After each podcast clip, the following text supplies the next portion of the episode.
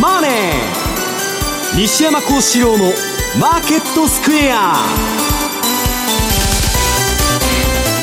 こんにちは西山孝四郎と。こんにちはマネースクエア比嘉宏と。アシスタントの松田智子です。ここからの時間は「ザ・マネーフライデー」西山孝四郎のマーケットスクエアをお送りしています。それでは現在の日経平均株価をお伝えします、えー、下落率1.79% 504円52銭安の2万7721円25銭。トピックスは下落率1.62%マイナス32.39ポイント。1954.06ポイントということで日経平均株価は大幅に下げていますけれども。西山さんがいつも出してるアノマリーチャート通りじゃないですか。それ西山さんのじゃないですか。でもあれ違うでしょ？米株でしょ？あれは米株なんだけど、えっとねまあまあ米株って日本か日本株っていうのはアメリカ株の派生商品ですから一緒なんですよ。まあ、流れに従まあ、上げは連動しないんだけど、下げはちゃんと付き合うというね、昨日下げましたもんね、まあ、あの下げたっつっても、はい、ISM がね、悪いっつって、えー、まあ、やっとるんだけど、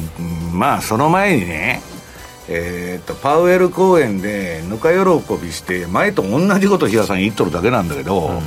12月に利上げを0.75からどうも0.5になるらしいっちゅうだけで、はいはい、その前にね米国債のショートがすごい溜まってて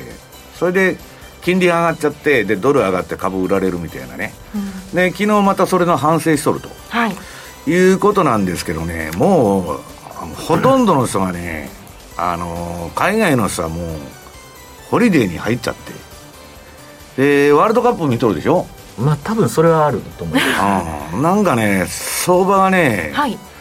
まあなんか出来高がないなとこれからクリスマスにかけてだんだん減ってくるんで、うん、ちょっとしたことで逆に動きやすくなってるのかなっていう気がするんですけどね。うん。今日でもなんでこんな日経下げたんだろう、ね、私も全然今日ちょっとマーケット追ってなかったんで。これなんだけど結構下げてますね、うん、はい。久しぶりの、まあ、こんなもんいつ見ても同じ値段じゃないですか2万7000円は、まあ、2万8000円台どこいう下げじゃないと思いますよ500円を超える下げは珍しいかな。久しぶりかなっていうような印象ではあったんですけど。そういや、はい、言われやそうだね。はいこの番組は YouTube でも同時配信中です。資料もご覧いただきながらお楽しみいただけます。動画については番組のホームページをご覧ください。投資についての質問なども随時受付中です。ホームページのコメント欄からお願いします。ザ・マネーはリスナーの皆さんの投資を応援していきます。それでは午後4時までお付き合いお願いします。この番組はマネースクエアの提供でお送りします。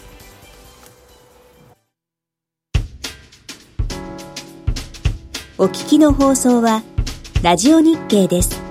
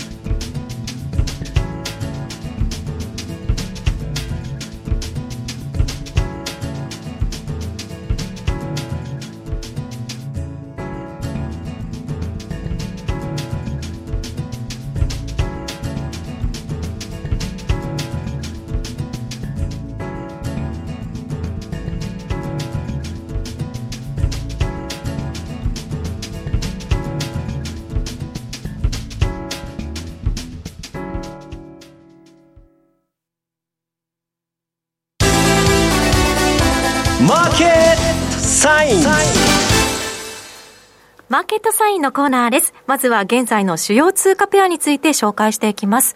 えー、現在の為替ドル円は135円10銭から12銭、ユーロ円は142円13銭から19銭で推移しています。えー、ドル円はかなり、ですね。5円の水準もありましたけどね。はい、ロンドンタイムからね、急に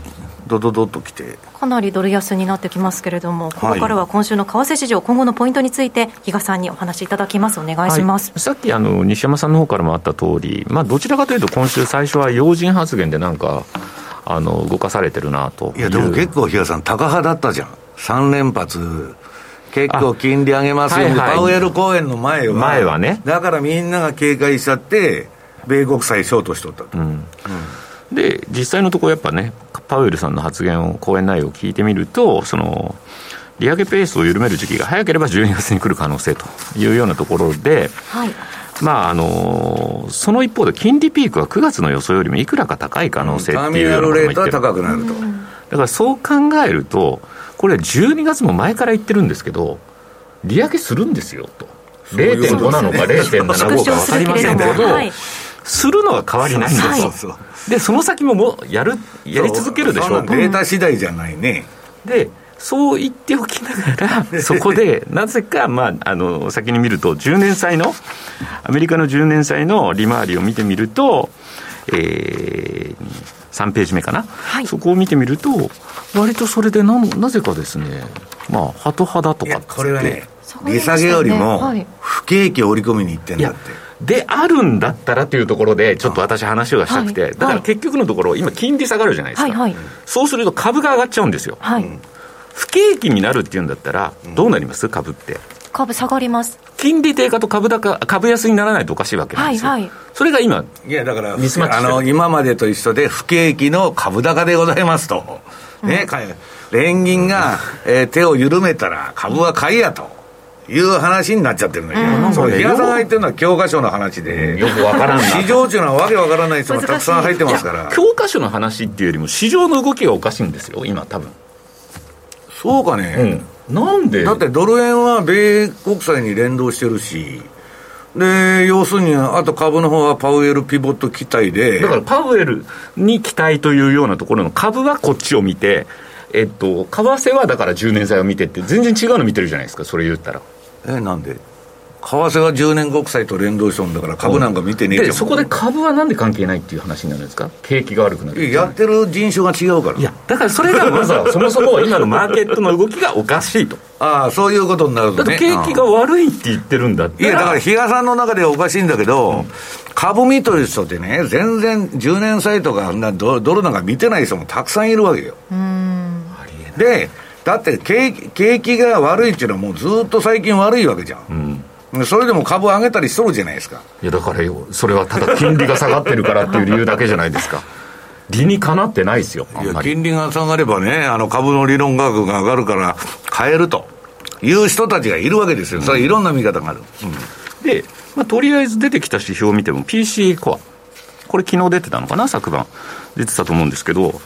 少し前回より下がったねって、そこ見ちゃってるような気もするんですね。ですね。そんなことないでしょと、もう少しこう広い目で見れば、ね、高止まりじゃないっていう言い方、ね、いや、何も変わってねえんだよ、そう、だからそう考えると、利上げっていうのは当然、まだまだやらざるを得ない、はい、インフレを抑えるためにはって言ってるんだから、だって2%ぐらいまでその下げてくるって言っとんだからさ、こんなんじゃ全然なんともならん足りないですね。でも昨日もアメリカの10年債は金利低下に動いてると、はい、ここら辺がもうなんかよくわからない動きになってて。で、かつ、まあ、結局ここのところの動きっていうのは、まあ、これまでドル高、皆さん結構、イメージ的には今年の相場を振り返ったときって、円安が進んだねっていうイメージが強いと思うんですけど、ねはい、あくまでもここのところの動きっていうのは、ドル高に対する私は調整のような気がしてならないんですね、まあ、ドル高、円安だよね、だから。だけど、うん、1年通して見るとね、ドル高相場だったと。まあそうですね、だからドルインデックスは当然下がってる。はい。で、ドル円もそれに伴って一応下げてはいるんですが、まあ確かにこの152っていう高値、152円の高値の近辺から見れば、かなり円高という言い方はできるんですけど、はい、なんかね、リスクオフ的な株が下げてないだけに、まだなんかその景気が悪いとかっていうんであったら、もっとリスクオフの動きっていうのが当然、起こってもおかしくないんだけど、そこにはまだ至ってないのかなと。至ってないよね、単なる今のこのドル円の内部市場の中でのね、円売りしてる人が多くて、それが下げてきて、はい、まあ、ストップロスが入ってるみたいな動きですよね。うん、で、まあ、なんだかんだで気がつけば、あのドル円なんかは200日移動平均線、赤いのが200日移動平均線なんですけど、はい、かなりだから、それに接近するぐらいまで、今、下げてきてると、だからまあ、目先ドル円っていうのを見るんだったら、ここで踏みとどまれるのかどうなのかなんだと思うんです。はい、で、逆にここで踏みとどまれば、一旦またもう一回上をちょっと見るような動き、それは例えば今日の雇用統計強かったねとか、ええ、そういうようなところとか、あと指標強かったねというようなところからも、そういうふうにはなってくるかなと。いうふうには思うんですが、逆に言うと、これ、抜けちゃうと、別に130円に立っておかしくないね。ずるずると、はい、でユーロ米ドルユーロドルを見ると、まあ、ドル高の調整だって言ったのが、こういうところにも出てるかなというところでは、逆にユーロドルは200日移動平均線を今度、超えてきてるわけですよ。はいということで、かなりだからしっかりな動き、だからまあこういう意味でもドル安なのかな。ユーロは皆さんこ超えてきたんだから、ドル円もさ、割り込んでいって何もおかしくないよね、200日。そうなんです、そういう言い方もできるという言い方。で、先ほど来お話しした、まあ、株、これを見ると、まあ、陽線だよね。しかも、標準偏差だとか ADX また上がってきてるってことは、何これ、また、買いトレンドなわけ？シーズナリーなんじゃないの？そういう。そう言ってしまえばそれまでかもしれないですけど、よーくこの辺がだから分からない。うん、で、西山さんもさっきおっしゃってた、景気後退だっていうのは、ISM なんかでも、昨日なんかでも出てるわけですよ、そうですね、景気の分かれ目50を下回って、市場予想も下回って。景気ほど喜んじゃうわけ、だから一番不景気っつったらね、危機的状況っつったら、はい、あのコロナだったんですよ、2年前の。うん本来なら使と物金全部がね、止まっとるわけですよ、はい、コロナで、ねはい、大暴落してもおかしくないのに、あの2年間が一番株上げたわけですよ、うん、なぜかっつったら、えー、FRB は金ばらまいたから、うん、バイデンも小切ってばらまいたし、だから、まあ、要するにね、またなんとかしてくれると、比嘉さん、当局が不景気になってきたら、なのかな。とみんな思ってるんですよ。いや、なんかね、そこがだからすごい、最近の相場の違和感という違和感がある、いやだけど、比嘉さん、インフレになってるのに、なんとかしてくれるの。するわけないでしょっていう話じゃないですか。だから、そこにまた期待してる市場っていうのもよくわからんっていう言い方になる、うん、私もよくわかりませんよ、それは。よく西山さんの最近、その、えー、アナログチャート。で示すと、12月は結構、ドーンと2007年、8年のあのリーマンの時のとあの比較したパターン分析の。あれで崩れてきてもおかしくないというふうにはなってるんだけど、はい、結局今のところのマーケットまだ株はまだ始まって今日で2日目ですけど12月。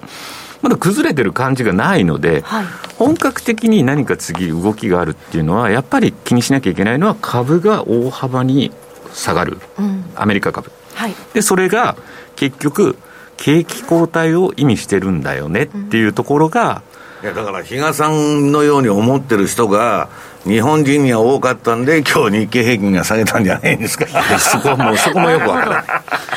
まあ日経は今日ごめんなさい、午前中、ちょっと見れる時間がなかったんで、なんとも言えないんですけど、だからこっからの相場って考えるときに、本当なんか難しいな、でもどちらかというと、私はまあ株の動き、が一つ鍵になるんじゃないのかなっていうような感じではですね捉えてるんですけどね。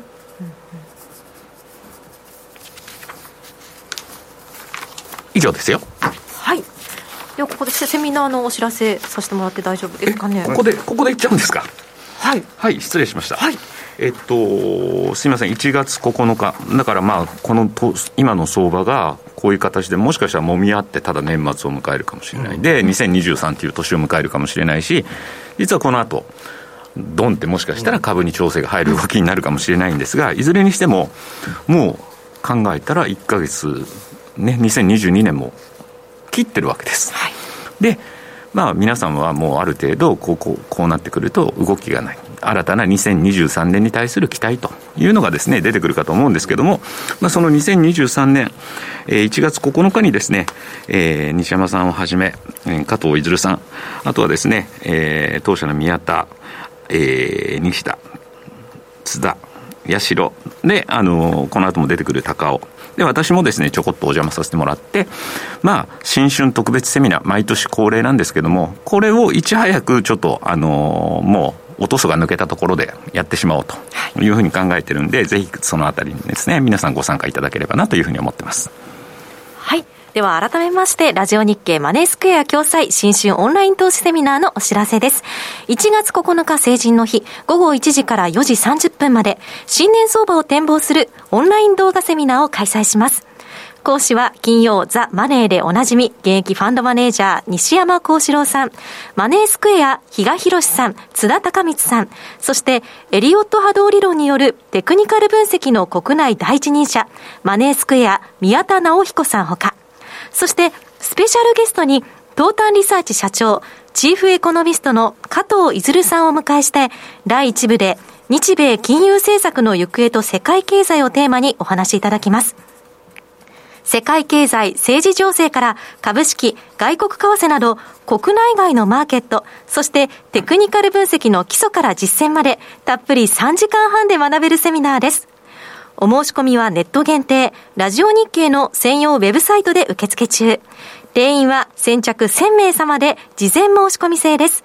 申し込み締め切りは1月5日木曜日午後5時です。以上、受講無料、総勢8名のスペシャル講師が登壇する1月9日成人の日、新春オンラインセミナーのお知らせでした。それではここからは西山さんからお話を伺っていきます。はい、よろしくお願いします。平さんがおっしゃる通り、今年も終わりと。1か月切っちゃったはい、あっという間ですね。早いなと、うん、もうドッグイヤーでですね、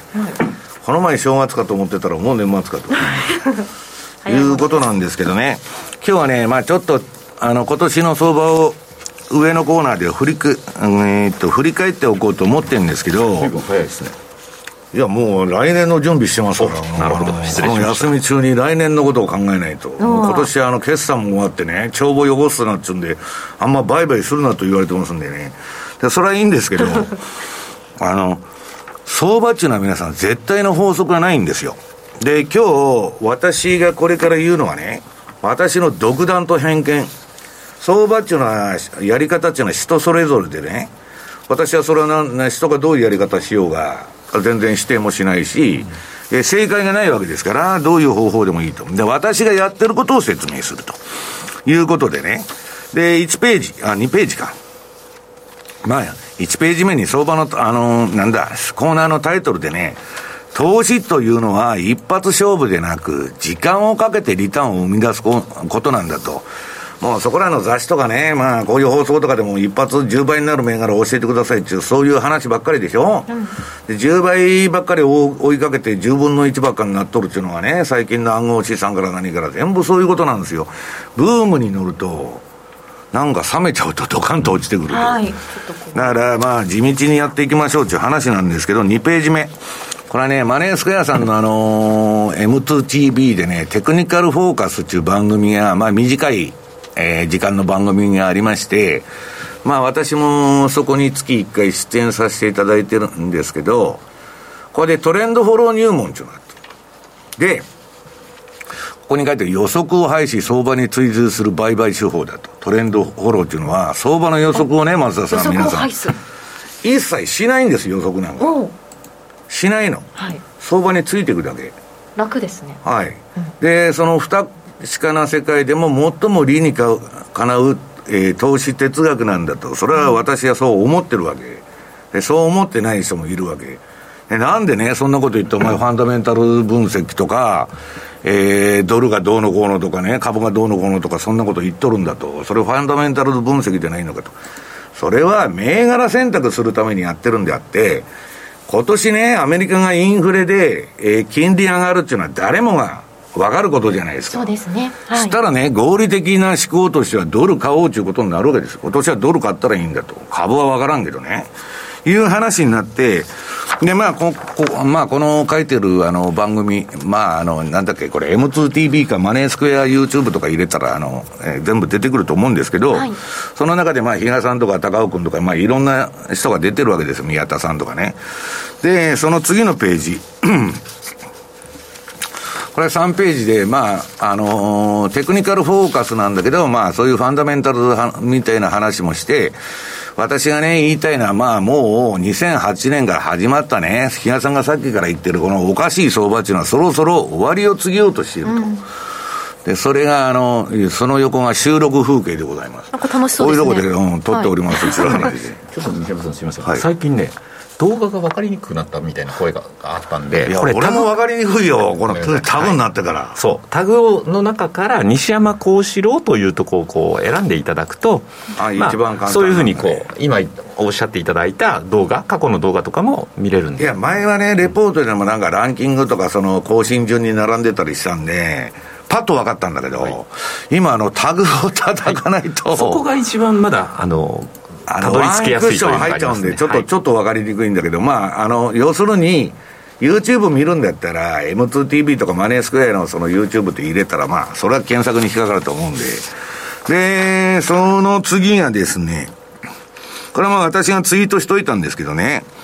まあ今言ったような話ですよ。相場の分析にはファンダメンタル分析とテクニカル分析とか、まあ多くはね、一般的に言うとその二つに分かれるんだけど、はい、私はファンダメンタルズ分析っていうのは銘柄選択のためにやってるだけで、うん、私はファンダメンタルズで売買しないと。はい、で銘柄選択が決まったら、それ1年これやろうと。あとはシグナル通りやるだけですという話なんですよ。で、あの、多くの皆さんが誤解されてるのはね、あの、売買手法と分析手法っていうのは違うんですよ。いろんなテクニックがある、あるでしょ世の中にたくさん。はい、私の言う売買手法っていうのは、どこで買ってどこで売るんだっていうシグナルが出な出るやつだけが売買手法で、うん、なんとなくぼやっと買いじゃないかなとか、はい、なんとなくぼやっと売るじゃねえかなみたいな話は、決断できないじゃないですか。わかんないです。はい。でしょ？で、素早い対応も取れないと。でね、私はね、大損も何回もしたことあるんだけど、昔から。まあ、35年もやってますんでね。はい、その比較的初期に多かったのは思い込みですよ。相場感に基づいて必ず上がるんだとか必ず下がるんだっていう予測を打つと。で、ポジション取るでしょ？で、ポジション取ったとやられましたと。いや、難品入れようと。まだ上がるはずだと。うん、どんどんどんどんポジションでかくなって、はい、そうしてるうちに、だんだんだんだん相場下がって追い込まれてくるわけですよ。だから、切れない。はい、思い込んじゃうと。タイミングが分かんないです、はい、だから絶対ストップ、まあ、いかなるね、ファンダメンタルでポジション取るにしても、ストップは置かないと、マネースクエアの取られきだって、上と下のストップがちゃんと設定してあるわけですよ。はい、だからストップっていうのは、いつでも私が言うように、あらかじめ計算された損なんだから、それをやらないと資産運用にならないというような話でね。で、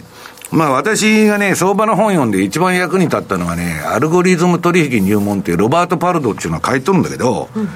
要するに裁量トレーダー、フィーリングでやってるようなね、相場感とかいうトレーダーであれ、システムトレーダーであるね、コンピューターに話しとる。まあ何らかのそういうシステマティックなトレー、成功してるトレーダーは、自分の定点観測してる指標を持ってるんだと。それなかったらね、あいつがなんか買いや言うとるで買おうかとかね。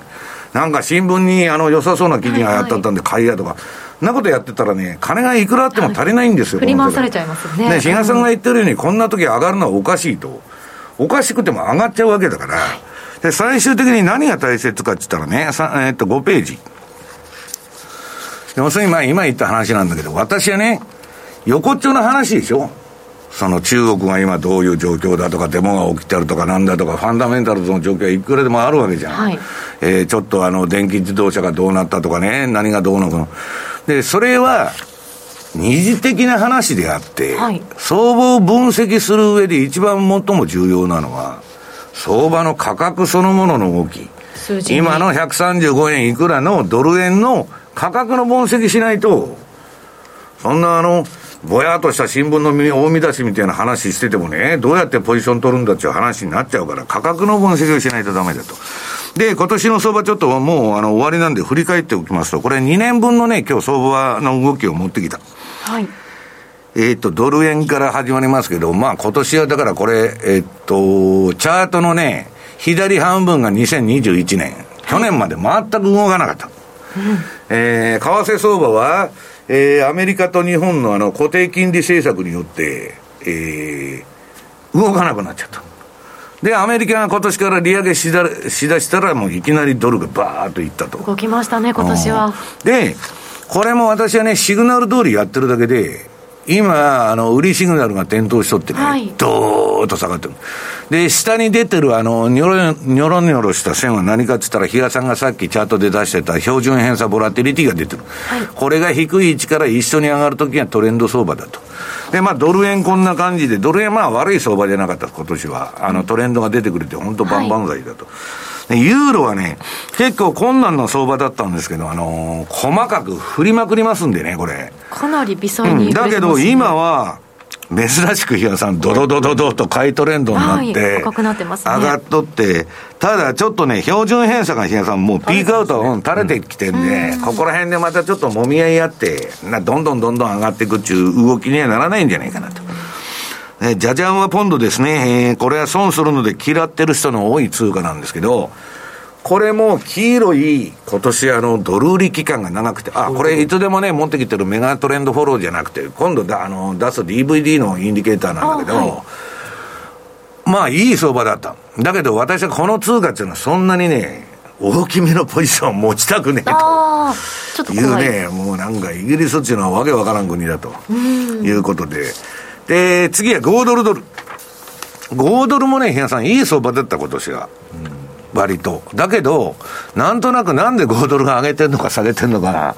ファンダメンタルズで言うと分かりにくい年だった。そうですね、うん、でもまあ、ここまでずっと見てて、対米ドルでのこの相場を見てると、うん、やっぱりみんな下がってるじゃないですか。ドル安。ということは、ドルが強かったってことですよね。そういうことなんですよ。だけど、その5ドルもね、今は買いトレンドになって、で、これも標準偏差垂れてるから、比嘉さん、おそらくここからぐだぐだぐだぐだ、しばらくね、この水準で、まあ、どういうもみ合いするのかは分かりませんけど、強い買いトレンド終わって調整相場になってる。で、一方でね、ニュージーランドドルは。これもっと強そう、強く見えますね。うん、まあ、だけどこれも標準偏差垂れてきてるから、5ドルの方が先に調整に入っちゃって、うん、こいつが後から遅れて調整に入るのか知らないけど、これ急激に下がって急激に上がっとるでしょ？はい。5ドルよりもなんかちょっとあの電車道相場ですよね、はい、角度が強いですね。よく出すニュージーランドドルのシーズナルチャートって年末にかけてこんな感じじゃないですか。似てます似てます。なんかなんとなく似てるな、まあ、だからニュージーランド円相場をね12月にやろうって毎年のようにまあ言ってるんですけど、まあ、今年もうまくいくかどうか分かりませんけどまあそんな感じだとで高尾君が出てくる前に私あの OG9 位の相場。11ページ。これ、青で囲っとるところが今年の2022年の相場、はいはい、しばらくずっと買い。これは皆さん、怒涛の相場だったと、うん、その横の2021年は、まあ、レンジっていうかね、動いても、うん、売っても買っても、まあ、売り場面が多かったんだけど、5ドルが売られる場面が多かったんだけど、まあ、横ばいみたいな相場だったんだけど、はいもうなんか超、超、超絶電車道相場で上がって、駆け上がるように。で、合中銀がね、腰が引けてなんか利上げ幅削ってきた辺から、ドドドドドと。10月だから金融政策会合あたりからですよ。4日5日で。これさ、完全に行ってこいで、ね、あの年初の水準に戻っただけなんで。いやとりあえずだからその私たちも高岡この後話すと思いますけどその分岐点が1.07にしてたんで、うん、まあそこは昨日ぐらいから割ってきてよかったねみたいな。なるほど、うん、まあそれはまああの高尾さんの方から話があると思うんでね、はい、で13ページ。ニューヨークダウ。まあトレンドがないの。この上ない中ね。えー、ニューヨークダウの CFD のチャートなんだけど、まあ私のね、メガトレンドフォローの方でそんなにうまくサポートできてなかったんですけど、ニューヨークダウは、まあこれだけめちゃくちゃな動き、ランダムネスですから、はい、波がすごい。無秩序もいいとこなんですよ。だけどまあこの順張りシステムは割と、あの、対応しててね、で今ニューヨークダウが一番はしゃいでると。はい、ね、超有料銘柄ばっかり入れ替えて入れ替えて、まあ下がらん指標になってるんで、下げ相場の中でもね、えー、持ちこたえとるって感じなんですけど、で、日経平均。もっと退屈なのが日経平均でいつ見ても同じ値段なんですけど、これ見てもね、これ相場の真ん中にこれ戻ってくるだけじゃないかあ行ったり来たりですね、うん、国家管理相場ですから、基本的に。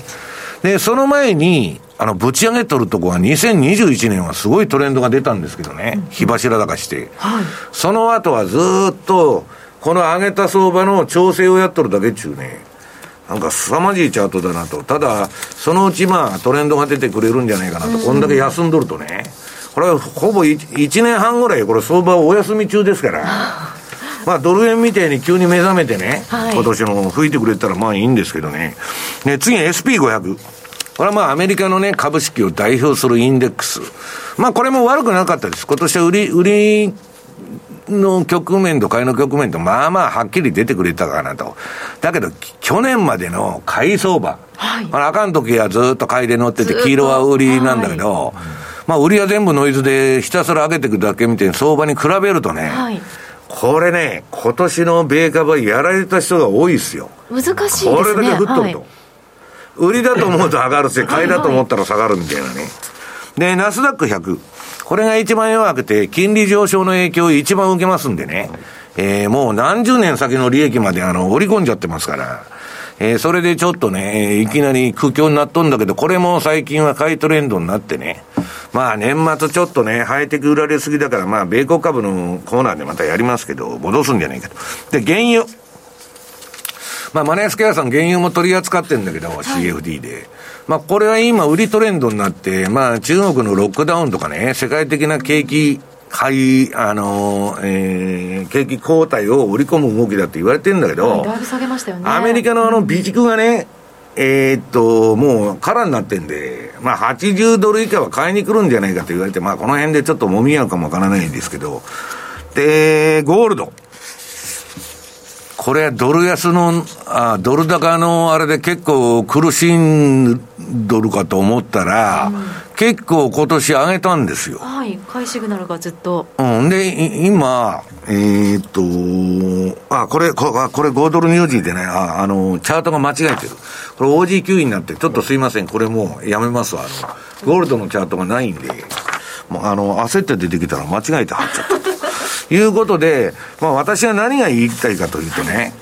こういう地道な作業の中で、コツコツコツコツやって、時間をかけてね、えー、収益を上げていくのが相場の王道で、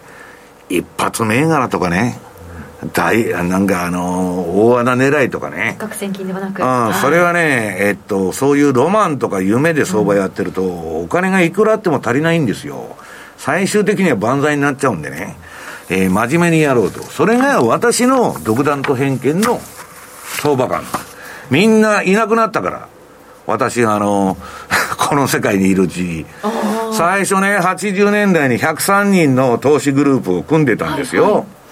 まあ、賑やかでね、いろんなとこ集まって、うん、もう誰もいないじゃないですか、この世界。あと、やっとるの今2人ぐらいですよ、その中で。まあそういうことなんでね、皆さんストップロスを置いて気をつけて運用しましょうというお話でございます。ここまではマーケットサインでした。ここでお知らせです。電話でラジオ日経の放送を聞けるラジオ日経テレドームサービスが12月31日でサービス終了となります。今後は引き続きラジコなどで放送をお楽しみください。以上、ラジオ日経からのお知らせでした。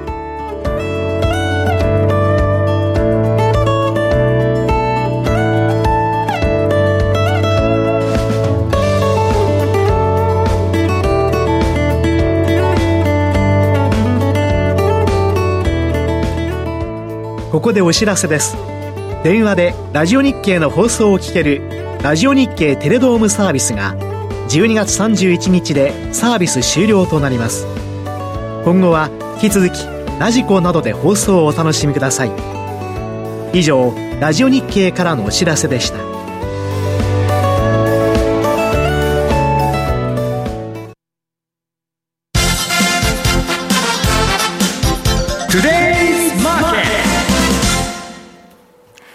トゥデイズマーケット、今日一日の株式市場の動きについて、鎌田新一記者に伝えていただきます。鎌田さん、よろしくお願いします。よろしくお願いします。はい、こんにちは。はい、まず東京市場大引けになりましたので、お伝えさせていただきます。えー、日経平均株価は下落率1.59%、448円18銭安の27,777円90銭で、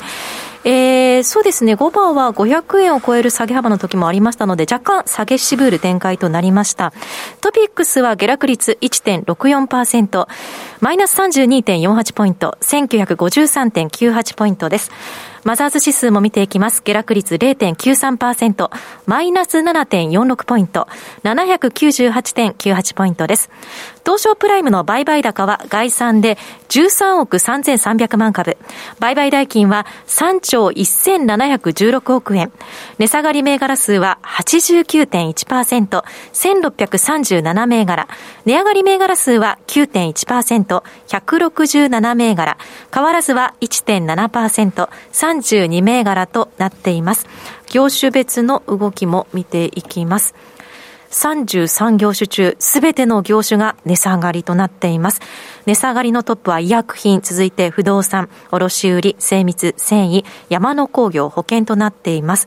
え、為替ドル円は現在135円18銭から19銭で推移しています。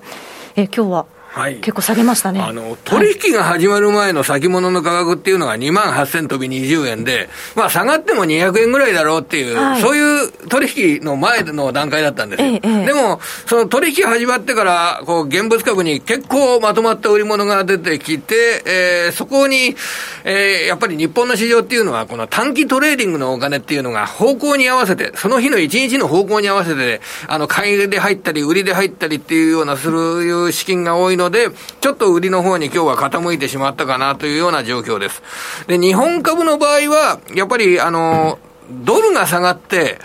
えー、アメリカの金利が下がるっていう、そういう状態の時に、えー、売りの対象になりやすいっていう面があるんですよね。で、それが、今、今日の株式市場ではちょっとネガティブに働いたのかなという、そんな捉え方をしております。ただ、あの、日本は、あの、ドル売り介入までやって、その為替のドル高円安を止めようとしたわけですから、はい、それでドル高円安がこの転換したというようなことに今足元でなったとしても、それは日本株を思いっきり本気になって売るような材料のはずがないんですよね、でも、これは考え方によっては。だから、まあ、今日の株価の下げ、えー、アジアの株にも影響を与えたというような面があるかとは思いますけれども、そんなに深刻化するような要素ではないという、そんな捉え方をしてます。一時的な下げということですか？あの今日については、どのように切り取っても、うんそのように捉えられるんではないでしょうかね。あの、まあ、これで、あの、あ後で、あの、西山さんの話の中でね、アメリカの株ですとか、これからの大きな方向性ですとかっていったものを参考にしていただければと思いますけれども、あの、今日の段階で全て日本株が売りの方に、えー、状況が転換したとか、それは根拠はないのかなと思っております。鎌田さんね、あの、日本株って、やっぱりいまだに外人主導なんですか、はい、あ、もう海外の株のあの、ね、上海外勢が売ったんですけど、そうもうもうもちろんこういう状況になると海外勢が売るという、それで主力株全般が下がって、それで業種別でもみんな下がってますよね、このあたりを見ると、幅広い株に対して日本株売りが、今日のところは出たというような、そんな捉え方ができますよね、買うときは買う、売るときは売るです、この年末にね、鎌田さん、そんな海外勢が積極的にね、バンバン追撃してやってくるとは思わないんだけど、ああのヘッジファンドっていうのはやっぱり働いてるんじゃないですか、その日その日の一日日の動きっていうような形で、あの、かなり日本株は、あの、アジアの時間ではやっぱり流動性が高いですからね。うん、ちょうど手頃ないいサイズなんですよ。そうですね。その分、ヘッジファンドの人たちって11月決算が多かったりもしますよね。11月決算。11、12、11、12だと、まあ、動く人は動くんですよね、そうですよね、だから12月からスタートと思えば。アルゴリズムの機械でやっとるとこ、やっとかね、そういう連中なんだと思いますよ。ね、現状においては、この今日一日の動き取り出して、これだから方向が出たっていうわけじゃない、ね、寄与度の大きいのが全部叩かれたってことなんですあの全般的に時価総額の大きな株が少しずつ売られたというような、そっちの系統の方が高いですねこのところね、日経平均見てると、インデックスあんま下げてないなと思っても、全体的には売られてたり逆にするじゃないですか。はいはいはい。なんだかよくわからないなと。まあ、日経平均っていう指標自体がね。結果的に戻ると、先ほどの西山さんのお話にもあったように、下がったとこから、下がったら戻り、上がったら押されという、市場そういう市場ね、反映してないし、なんかインデックスだと思いますよ。はい。で、はい、ここからの展開ということで、ちょっとデータを、今日も用意してきました。はい、あのー、今日はですね、雇用統計の発表を控えますよね、雇用統計。それで、うん、昨日発表されたこのデータをお伝えしておきたいなと思ったんですけども、あの、チャレンジャーグレイクリスマスっていう名前の会社が、調査会社がありますよね。で、そこが毎月毎月、あの、企業の人員削減計画っていうのを発表してますよね。で、11月のそのチャレンジャーグレイクリスマスの発表した11月のえ人員削減計画。これが12月1日、昨日発表されてるんですけど、えー、11月がですね、7万6800人の削減計画。えー10月が3万3000人でした。で、はい、9月が2万9000人、8月が2万人。で、今回7万6000人、2倍以上、2.2倍になりました、はい、10月に増えましたね。で、この7万6800人のうち、およそ7割に当たる5万2700人。これがテクノロジーセクター。今ね、最近ね、ホワイトカラーばっかで、あのね、本当に世の中にいる仕事っていうのはね、例えばゴミの清掃だとかなんだとか、確実にいるじゃないですか。重要です。ハイテクなんてどうでもいいんですよ。いや、いや、それはただ、ただ、あの、水ぶくれしてたこれからの未来を作るためには、やっぱりテクノロジーっていうのは重要な仕事だと思いますけどテクノロジーは重要であることは間違いないんだけど、こここのところのね、えっ、と、イージーマネーに乗って、従業員の取りすぎなんですよ。短期的に増えすぎたっていう話なんですね、これ。その調整でしょ？う、ええただ、これね、あの、テクノロジーセクターで5万2千人というのはですね、あの、大きい会社で伝えられているところだと、例えばね、あの、メタで1万1千人ですとか、ね、ねツイッターで、えー、7500人ですとか、なんか、そういうようなレベルの話じゃないですか。それで、今回テクノロジーセクター全体で見ると11月が5万2千人になってるってことは、やっぱり他のテクノロジーセクター、日本で報道されないようなテクノロジーセクターも、かなりの人員削減を行ってるはずなんですよ。何も知られてないところも含めて、まあ、たくさん切られてると。そうですね。だから、ビッグテックがダメなのに、下のとこがね、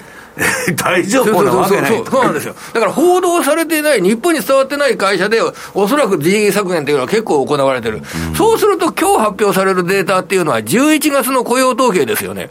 うん、で、これだけ、あのテクノロジーセクターが人員削減をやってるっていうことは、今、日本で考えられている、まあ、15万人とか10万人とかの非農業雇用者の増加数、本当に増加するのかと。7万人も、この人員削減計画が行われて、10月比で2倍になってる。で、今、失業者って600万人ですよ。あれはね、データの収集が間に合わないんでね、鎌田さん、ええ加減な方程式に大体このぐらいやるってぶち込んどるだけで、もう後でね、5年後とか東洋統計の数字見たら全然違うのが載ってるんですから。だから、あれは当てつっぱなね、大体こんなもんなんやろみたいな感じの数字が出て、ね、それは確かにおっしゃる通りで、だって発表されるのが12月2日ですよね、はい、12月2日に11月の雇用統計が発表されるわけですから、その集計ですとかっていうのは、まあ、ごく一部の集計をあの全体で解釈して、統計上をデータを取ったという形になるのは当然なんですけれども、そのデータの取り方によっては、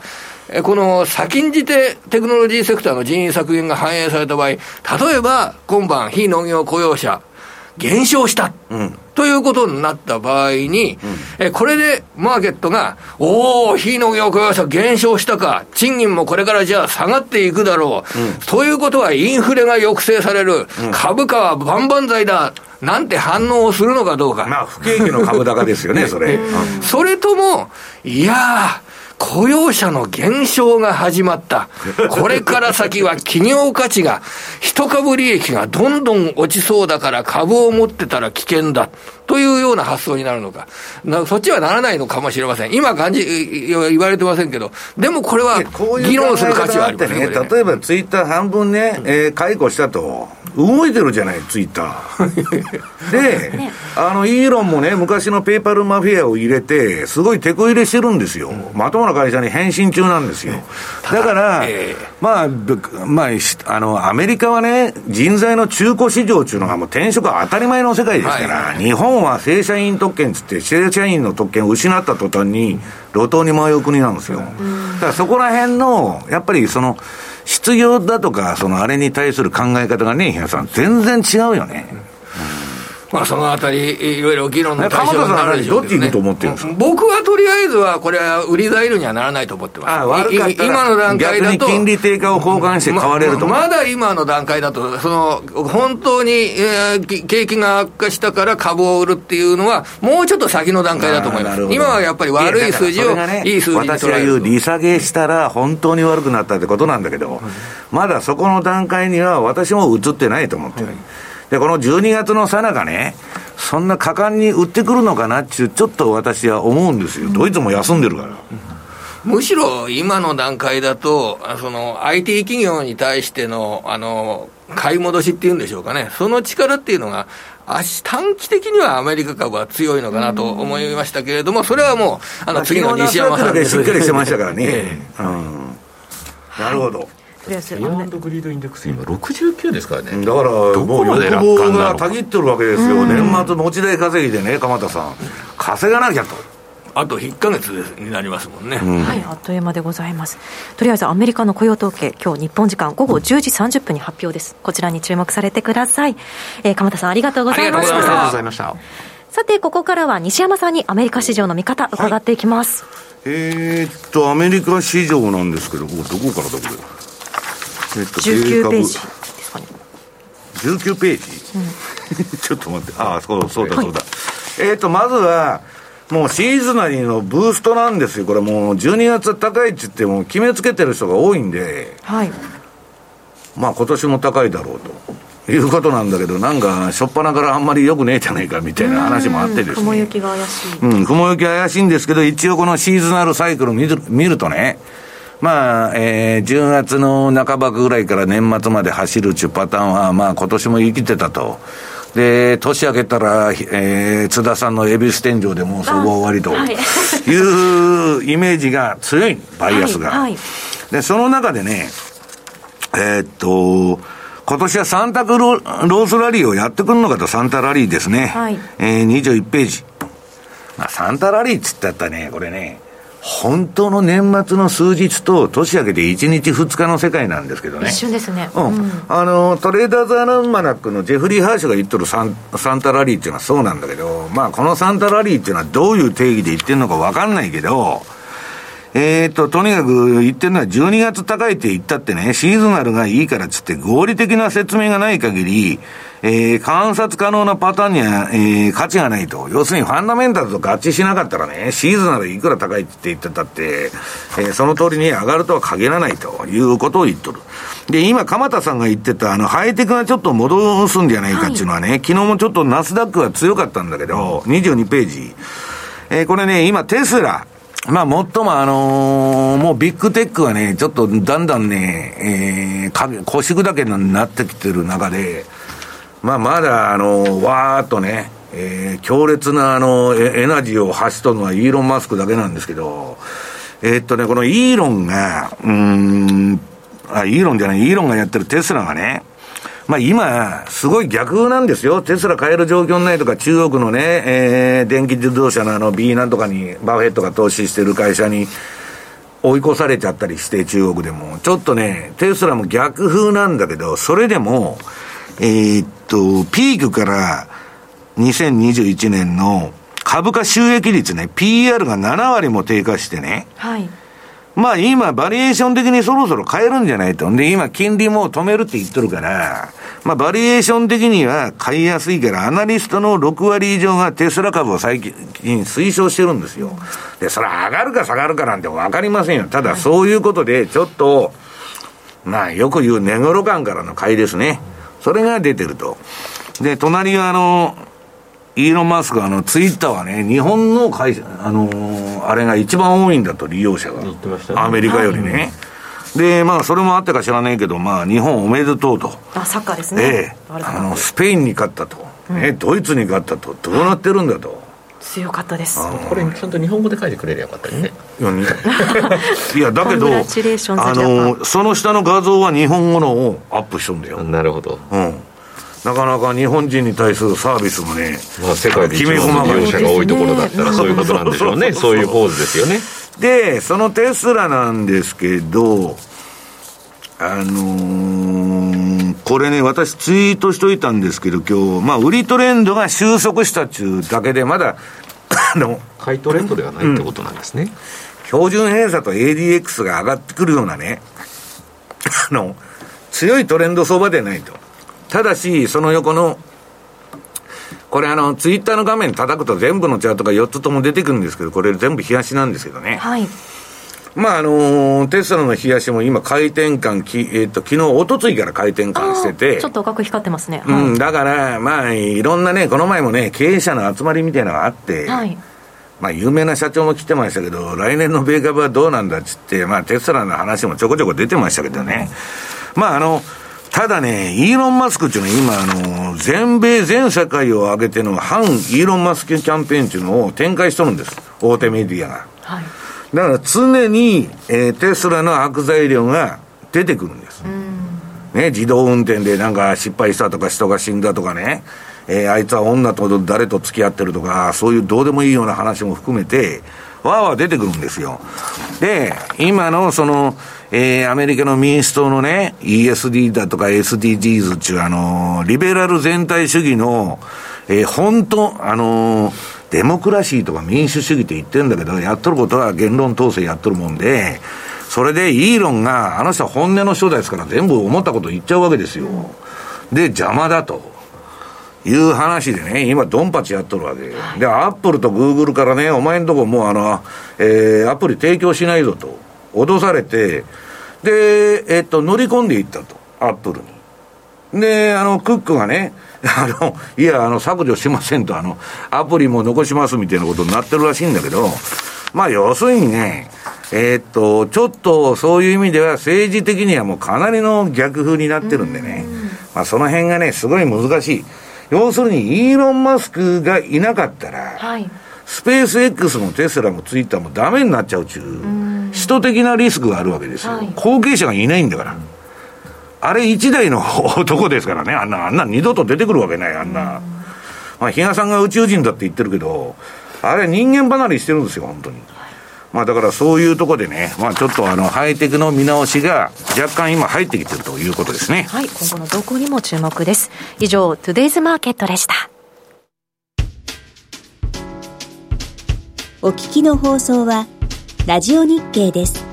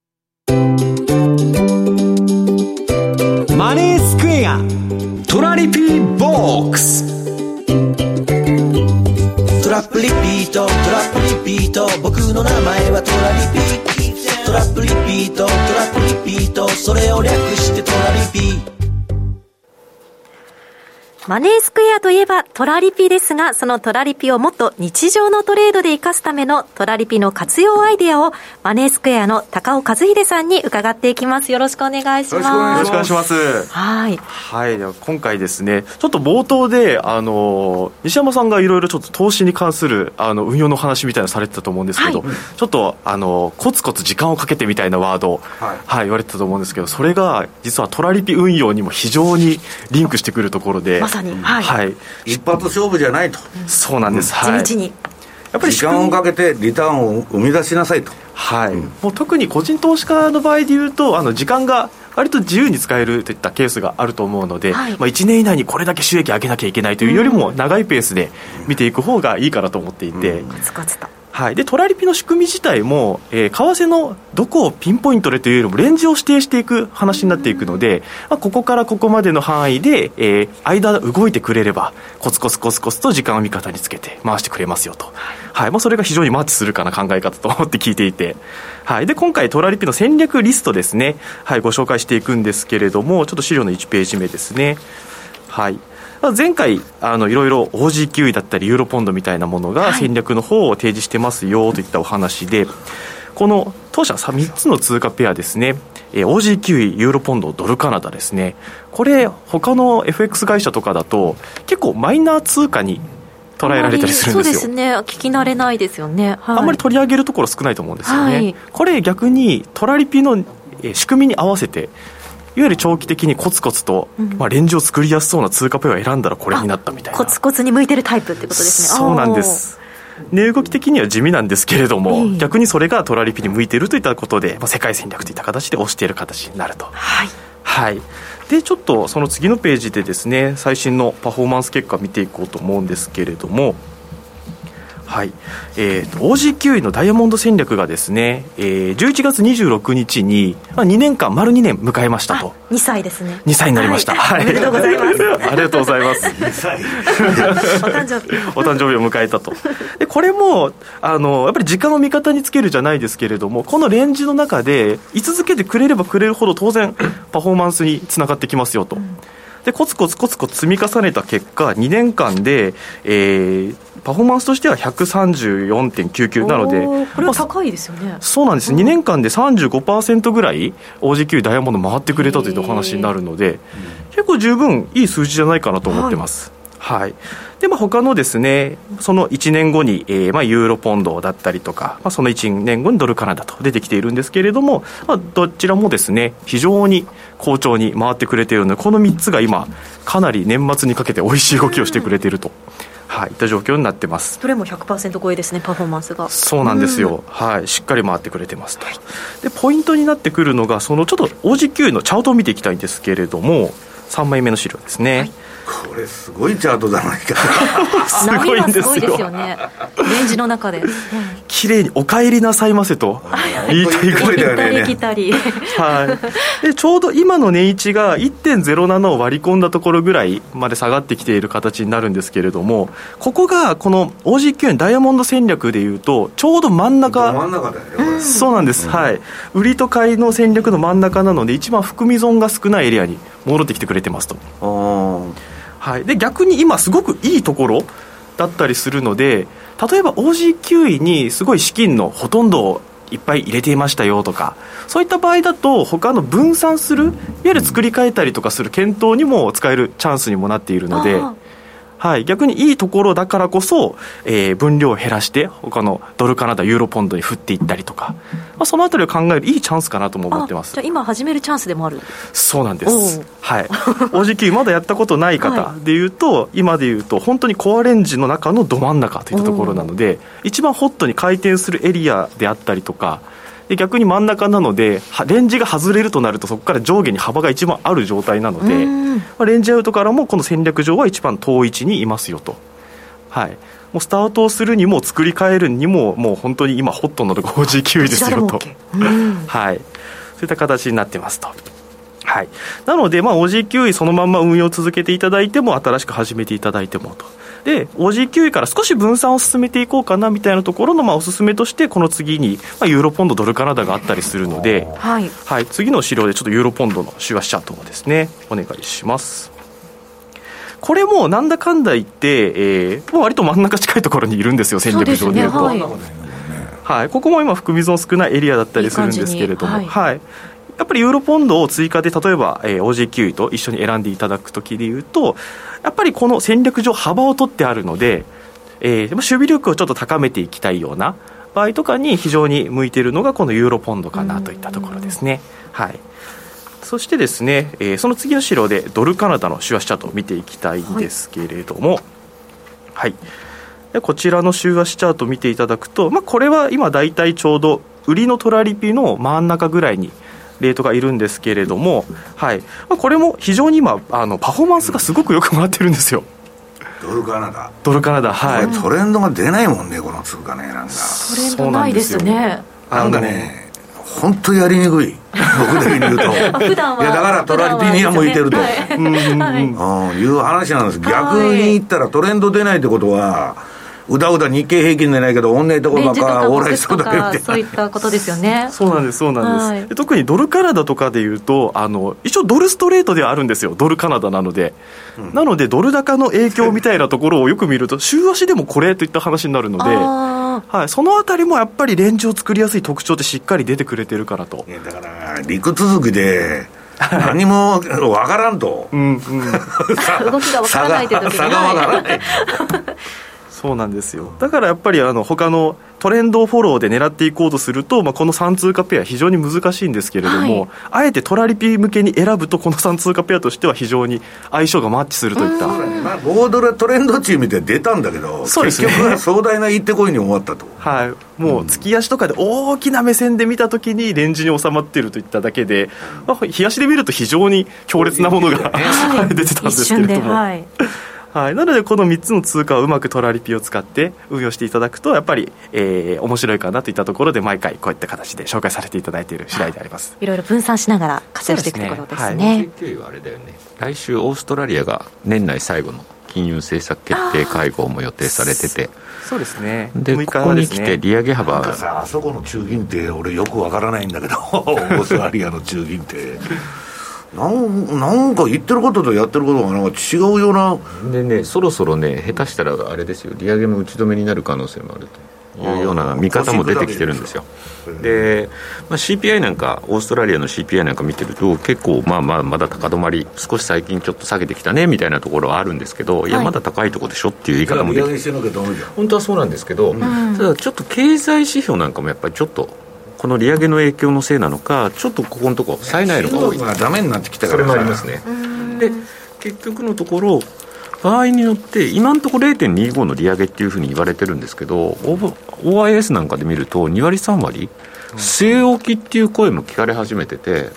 じゃあ、アンチェンジってこと？そう。のいうような声もあったりするんですよ、だからそうすると、それは売られるで、そんな結果だったね。っていうだからそうすると年末にかけて乳児が変わりやすいっていうところがより一層また鮮明になってくるかもしれない。だからちょっとその12月6日の結果一つこれはあの注目していただきたいなというふうに思いますね。はい。高尾さんありがとうございました。ありがとうございました。マネースクエアマネースクエアといえば特許取得のオリジナル注文トラリピ。ですが、トラリピだけではありません。資産運用としての FX を掲げ、様々なマーケット情報や新しいサービスの提供を行っています。2022年10月10日には創業20周年を迎えたマネースクエア。そんなマネースクエアが今一番推したいのはトラリピ世界戦略。トラリピと相性が良いとされる OG9 位、ユーロポンド、そしてドルカナダの3つの通貨ペアを組み合わせて運用する戦略です。このトラリピ世界戦略では価格変動リスクを抑え、収益チャンスの増加を狙います。特設ページでは各通貨ペアで100万円ずつ、合計300万円で5年間運用した場合のパフォーマンスを公開しています。ぜひご覧ください。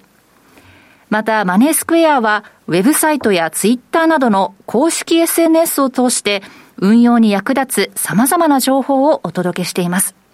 合わせてチェックしてみてください。マネースクエアではこれからもザ・マネー西山幸四郎のマーケットスクエアを通して投資家の皆様を応援いたします。毎日が財産になる株式会社マネースクエア金融商品取引業関東財務局長金賞番号第2797号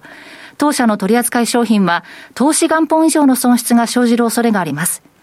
契約締結前交付書面をよくご理解された上でお取引ください。お聞きの放送は、ラジオ日経です。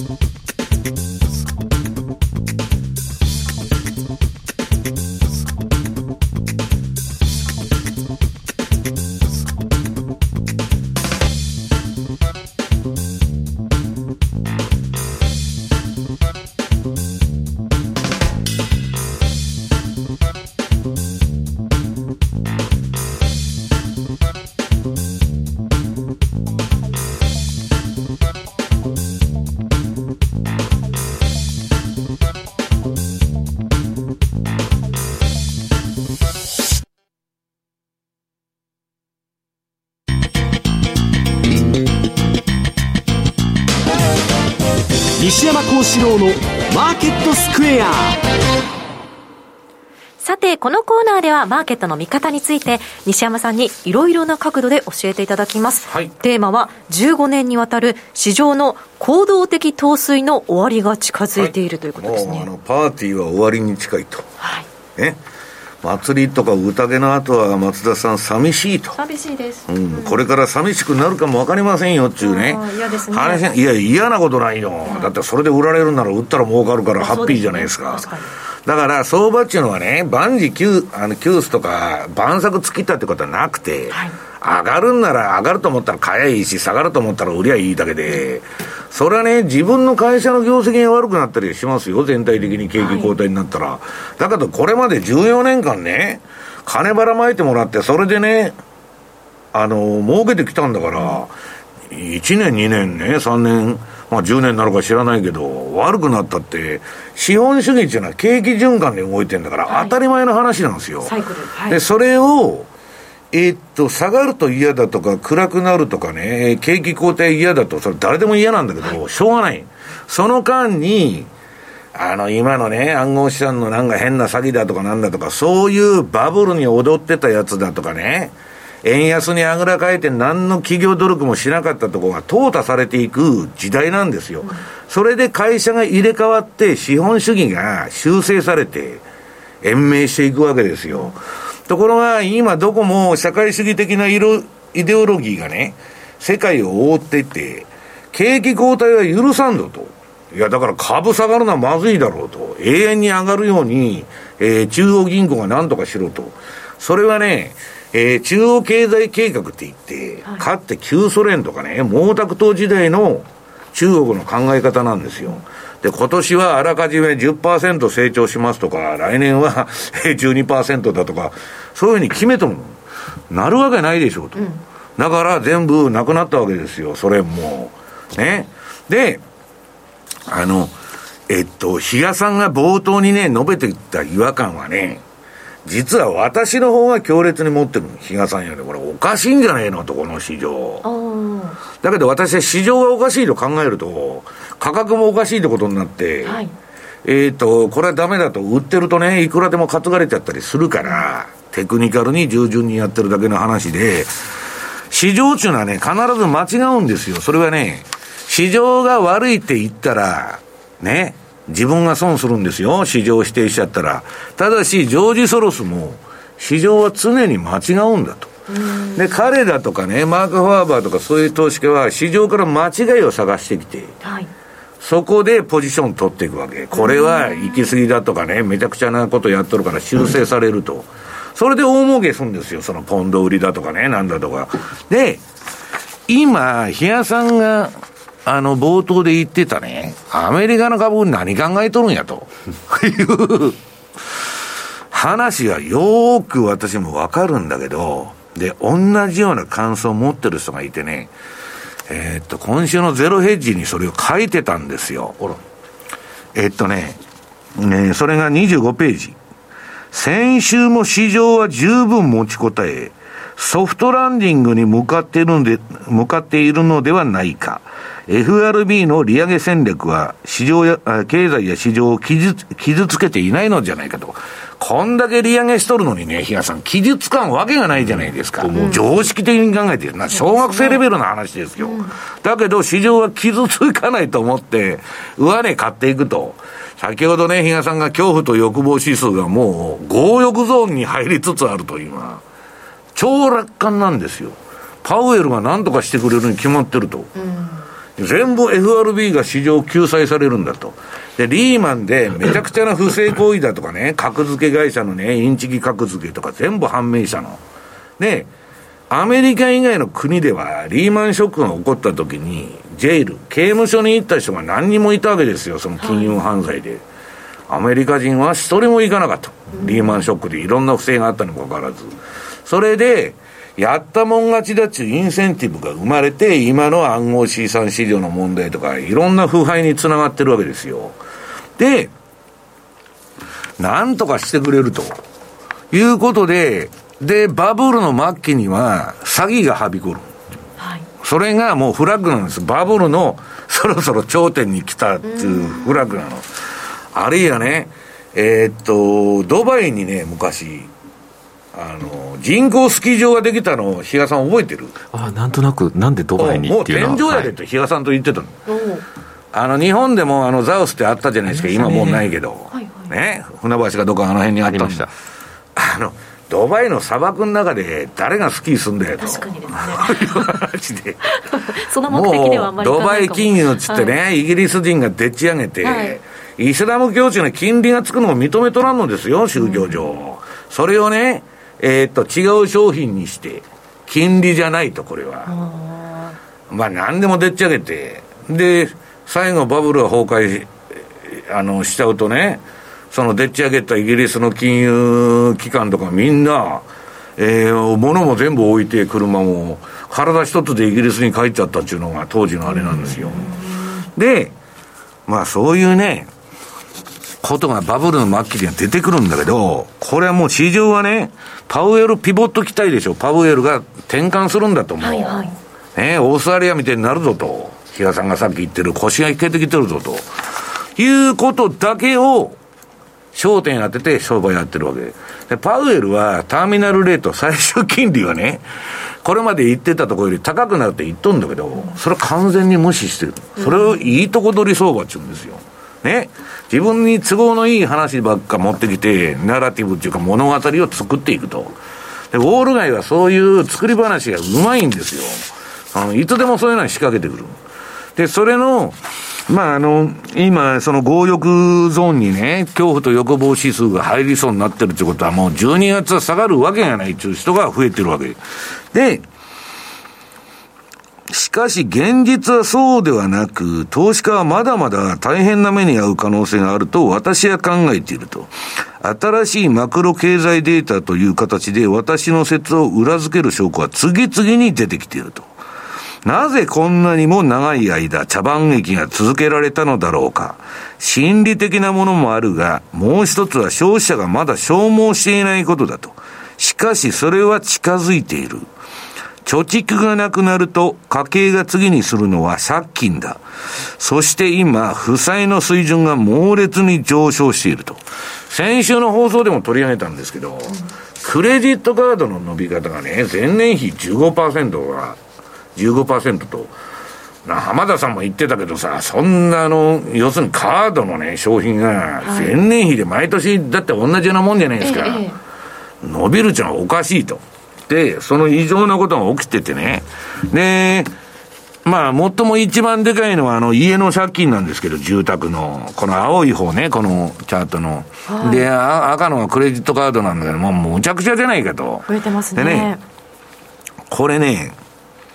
えー、っと、もう、家計が、あれだけね、コロナの2年間で、比嘉さん、金もらってるにもかかわらず、給付金を、なんで借金になってんだよと。はい。使っちゃめちゃくちゃ使っちゃうんすごい使っちゃったアメリカ人っていうのは、えー、別に金がなくたって何にも不安に思ってない、うん、いや考えてるって言うんだけど、はい、あのね基本的に車さえ持ってったらいいと思ってる、うん、家はね住宅買うでしょ、はい、買えもしないのに1円も金持ってないのに融資受けて買うわけですよ、うん、だけど返せなくなったら鍵を渡せばそれで借金チャラですから。この家どうにでもしてくれと、はい日本は違いますよ。そこで家売らされて、と、借金は残うん、か買った額よりも、売った額の方が大体日本で安くなっちゃうケースが多いから、そ、ね。はい、その借金を死ぬまで払ってください、はい、比嘉さんと、うん、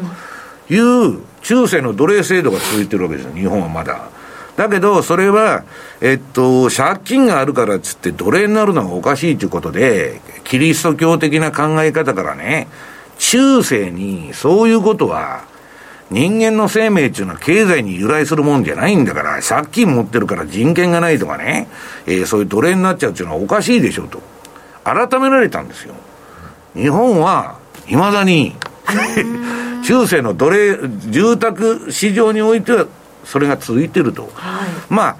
あの、日本の住宅ローンのいい面もないわけではないんだけど、基本的には、えー、要するにちょっとそういう世界的標準からは外れてると。でね、えっと、その次の26ページが、えー、その個人の貯蓄とクレジットカード負債のチャート。はい。その、貯蓄が緑。はいはい、赤がクレジットカードの負債ですよ。すごいですね。反対ですね。ですね貯蓄はガーンと下がってますね。いや、今までこんな強烈なチャートないだろうと。はい。これはね、あの、個人で、じゃあこの人ら株できるんかいと。いやいやいや。カードで株買うんですか？恐ろしいですね。うん、いや、もうだから。やるでしょうね、彼らね。カードでキャッシングして、やるでしょ。いややるやるやるやる。あ、そうなんですね。で、それで、しょうもないね、一発のオプション狙いとかね、そういうね、えー、投資家が必ずいるわけです。パチンコへ行くのと同じ感覚なんですよ。ギャンブルですね。うん。だから、一発の世界ばっか来るわけですよ。あの、人間っていうのはね、これ儲かるとかね、要するに社交心というか、そういうのがあって、ね、日野さん、ここだけの話、絶対儲かりますよと、私が日野さんに言うわけですよ、はいはい、買ってみようかと。いや、ここだけの話ってお前が知っとるんだらもうみんな市場知ってるだろうと。そうですね。ね。いや、日野さん、ここだけの話なんだけどと。みんなが知ってる話ですよ。はい、そういう囁いて買わせるわけ。いかにもね、美味しい話のように。で、そういうのが、まあ、はびこってんだけど、まあ、おそらく、まあ、あのーえー、何でも担保に入れて借金して株でも何でも買っちゃうようなあれだから、こういうふうになっちゃったと。だけどこれはもうね、返せませんで万歳する人がこれから増えてくるわけですよ。このグラフだと絶対そうなりますよね。したらね、どこの国も GDP の7割がね、日本もアメリカも、個人消費なんですよ。はい。こんな状態になってて、どうやって景気が良くなるんですか？ならないですね。ならんでしょ、うん、だから日野さんはそれを言っとんだけど、なんでそれで株買いなんだと？うんいや、不景気の株高だってみんな言ってるわけですよ。うん、パウエルが何とかしてくれると、あいつが金利上げるのをやめたらまたね、えー、去年までみたいにどんどん上がっていくんだと。うん、いや、極めて楽観的なんですよ。いや、本当ですね。うん。で、そんなまあ、こんなまあ、目先の話でね、歴史対局観から言うと、もっと危ない時代に入ってると。ね。日本でも報道されてないけど、今自衛隊がどこで演習やってるか調べたら怖いですよ、本当に。でね、えー、27、えー、7ページ。これはまあニューヨーク大学辞めて、今投資顧問やってるあの、ヌリエル・ルービニですね、クリントン時代のあの、政権のスタッフですよ、経済。ルービニがね、要するに今、メガ教諭の時代にいると。まあ、あのいう論文を書いとるわけですよ。うんで私たちは今、1914年から1945年、これ、第二次世界大戦が終わった年、ねはい、終戦の年までの、激動の暗い数十年にもっと似た新しい時代に突入しております。その、えー、期間は私たちに第一次あ世界大戦を与えましたと。まあ、1914年からの話ですから。で、一次大戦が終わって、それ終わって、戦争中はね、皆さん、国家最大の公共事業なんですよ。で、一次大戦やって、で、その後、あのー、あれですよ。まあ、またバブルしとったんだけど、それが1929年の、えー、世界恐慌で終わっちゃって、で、その後、アメリカは、まあ、ウォール街の株大暴落でね、大恐慌になって、まあ、特性例売ったり、金融緩和したり、ニューディール政策やったり、いろいろしたんだけど、はい、なんともならずに、それはね、あの、ローレン・サマーズが言う長期停滞と。うん、要するに、あの、リクイディティトラップって言って、流動性の罠に入ったと。日本の30年と一緒。うん、いくらやってもインフレにならないと。いや、私はね、日本はもうとっくにインフレに入ってると言ってるんですよ、はい、公共料金から保険から何からどんだけ上がってんだよ、うん、上がってないの賃金だけですよ、はい、だから、えー、っと、何があのインフレでないんだと、なんだか、あの、本当にね、えー、とんでもないあの日本も状況になってんだけど、でその上、少子高齢化でしょ、当たり前じゃないですか、今の状況じゃ、そうなっちゃうんですよ。で、まあ、それは置いといてね、そのまあ、この時代に、だからあったのは株の暴落大、まあ、大恐慌ですね。あと貿、貿易戦争、通貨戦争。で、最初はインフレになった。で、ハイパーインフレになって、その後、えー、デフレになっちゃうわけ。不景気になって長期停滞に入って。えこの時代と似た新しい時代、うん、もう全く焼き直しなんですよ。70年代のインフレと捉える、同じような、えー、ロジックで考える人もいるんだけど、あの、ボルカーが20%まで金利上げた時代と同じだっていう人もいるし、はい、まあ、レーダーリオなんかは、このまあ30年代、40年代の焼き直しとやつと今、そっくりだと。で、結局はね、えっと、アメリカが落ち目になって、今、下り坂に入っとんですよ。で、中国はなんだかんだ言って、過去30年、40年見たら、もう上がりっぱなしなの。今、やばくなってますよ、また。だけど、生活水準から何から、うん、もう見違えるように上がってるの、我々負けてるんですから、本当。だから、まあ、あの、農村部行ったら死にませんよ。上海とか北京のやつにやったらすごいことになってますよ、本当。だから、まあ、そういう中でね、えー、っと、すごい危険な時代に入ってるんですと言っとるわけ。で、最近の世の中のニュースを見てたら、もう戦争だとかね、パンデミックだとか、もう、そっくりじゃないですか、これ。うん。で、最後はね、借金、まあ、この時代もまあ、債務危機ですよ。借金がもう天文学的なんですよ。歴史上最大の借金、世界中が持ってる。こんなもんね、比嘉さん。増税で返済しますっていうことになりますか？返さないでしょう、ね、そんな特性例ですよ。特性例が、まあ、ハイパーインフレみたいな、まあ、しちゃって、インフレにしちゃって、ご破産にしようというのが、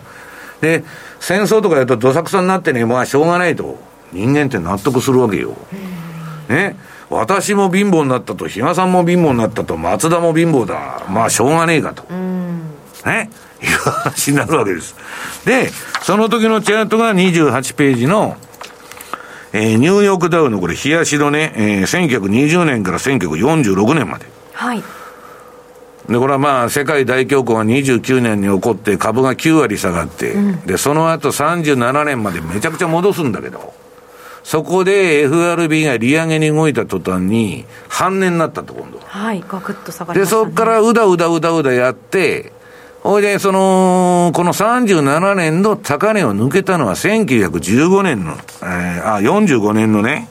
えー、45年までかかっとるわけですよ。ああ、時間かかりましたね。うん、ナスダックだって IT バブルの後、高値抜くの17年かかっとるんですよ。だから相場の変なピークで、変なの買っちゃうと、もうもう投資効率が死んじゃって、17年間見てるだけ塩漬けと。ね。それはしんどい。はい。だからさっき高尾君も言ってたし、比嘉さんも言ってるけど、うん、その、あの、どう言ったらいいの？その、欲望だけで、一発だとかなんだとか、そのブームに乗ってね、ESG だとかね、はい、えー、わけのわからん時の流行りものに乗ってるとメタバースだとか、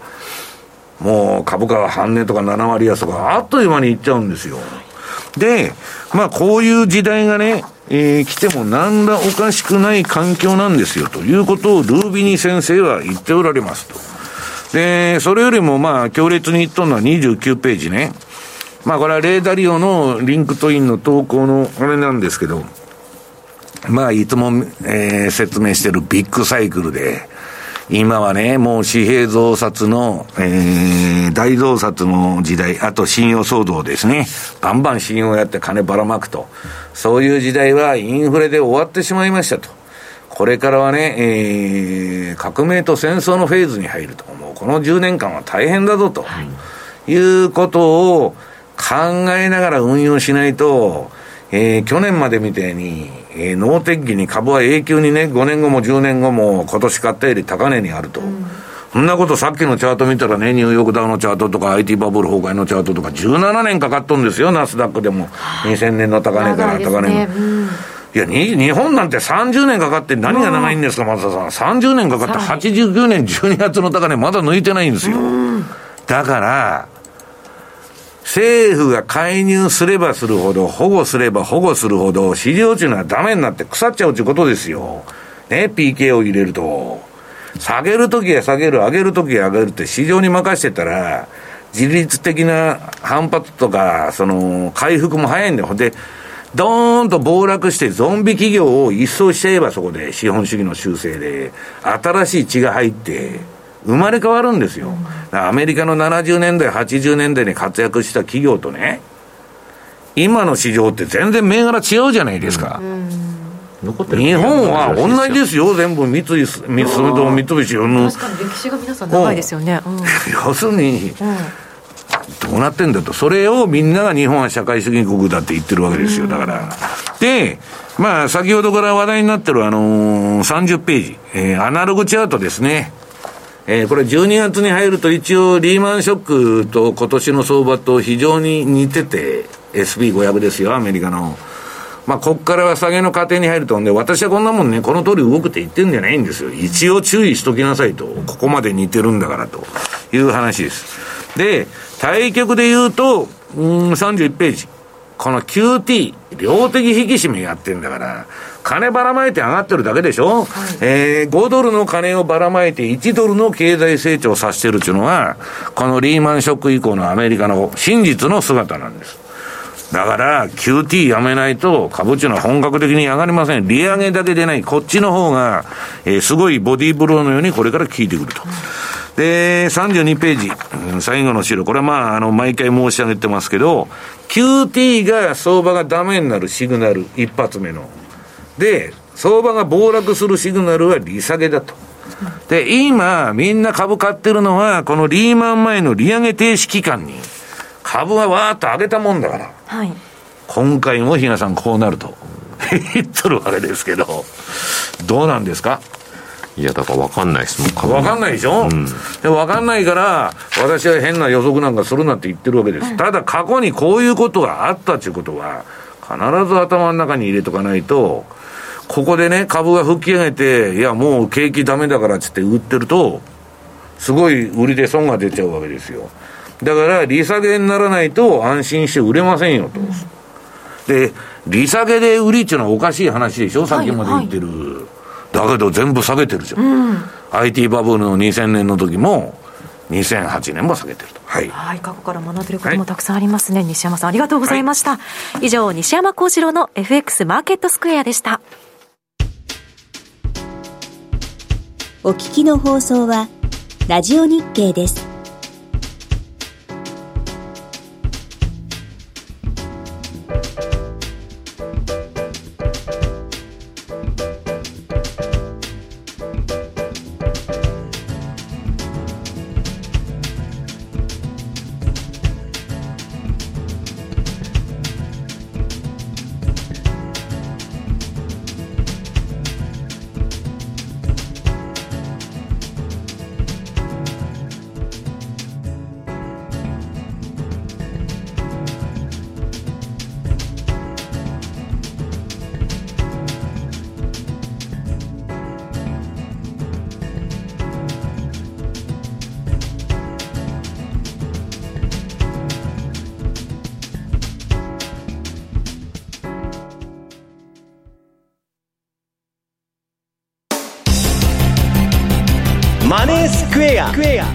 投資戦略。さて、来週に向けて投資戦略を伺っていきます。比嘉さん、よろしくお願いします。はい。まあ、今晩はですね、アメリカとあとカナダのえー、雇用統計の発表が予定されてますと、はい、でアメリカに関してはですね、まあ、NFP が20万で失業率も3.7というようなところになってるかとは思うんですけど予想としてはですね、うん、まあこれどっちかが仮にその市場予想を下回ったとしてもなんか今度平均時給みたいなところに目が向けられて、はい、そこがまた市場予想を上回ってたらあそんなにアメリカの雇用悪くないんじゃないの？みたいなまたそんな感じの方にですねなんか、どっちつかずみたいな動き、うん、その数字自体の反応は一瞬で終わって、うん、で、また結局それを打ち消す動きが入って、なんか明確にまたトレンドがうんぬんっていうのはならないのかなと。昨日今日の相場みたいなもんだ。そうですね。で、一方でカナダの方もですね、結構まあ失業率5.3の新規雇用者数が0.5万人ってことは5000人ぐらいなんで、まあここの数字も結構ぶれやすいっていうのがあるんですけど、一つ気になっているのが、実はカナダってここに来て利上げを打ち止めしてきそうだというような話してたと思うんですけど、ちょっとまたこの雇用が悪いってことになると、それ前倒し的な動きが入ってくるかなという気がするので、そういう意味で、まあ、ドルカナダ、まあ、今のところですね、これ、冷やしなんかで見ると、ちょうど 移動平均線ぐらいなんですよ、冷やしてみても。ちょうどですね、うん。なんですけれども、ちょっとここ、この結果次第で、こちらの力関係、まあ、あの、どちらかというと、だからアメリカ楽観なんですけど、カナダに関してはちょっと、えっ、ー、と、今後の金融政策を占う意味でも、あまり弱い数字になると、これまた上、アメリカドルが買われちゃうような、なちょっとそんな動きになるかなと。だからといって、このレンジからすぐに逸脱するというようなところにはならないので、まあ、そこはまたしっかりと、えー、トラリピに働いてもらえればいいかなというふうに思ってます。はい、今晩の雇用統計に注目です。今日のお相手は西山幸四郎とマネースクエア比嘉宏と。松田智子でした。さようなら。この番組はマネースクエアの提供でお送りしました。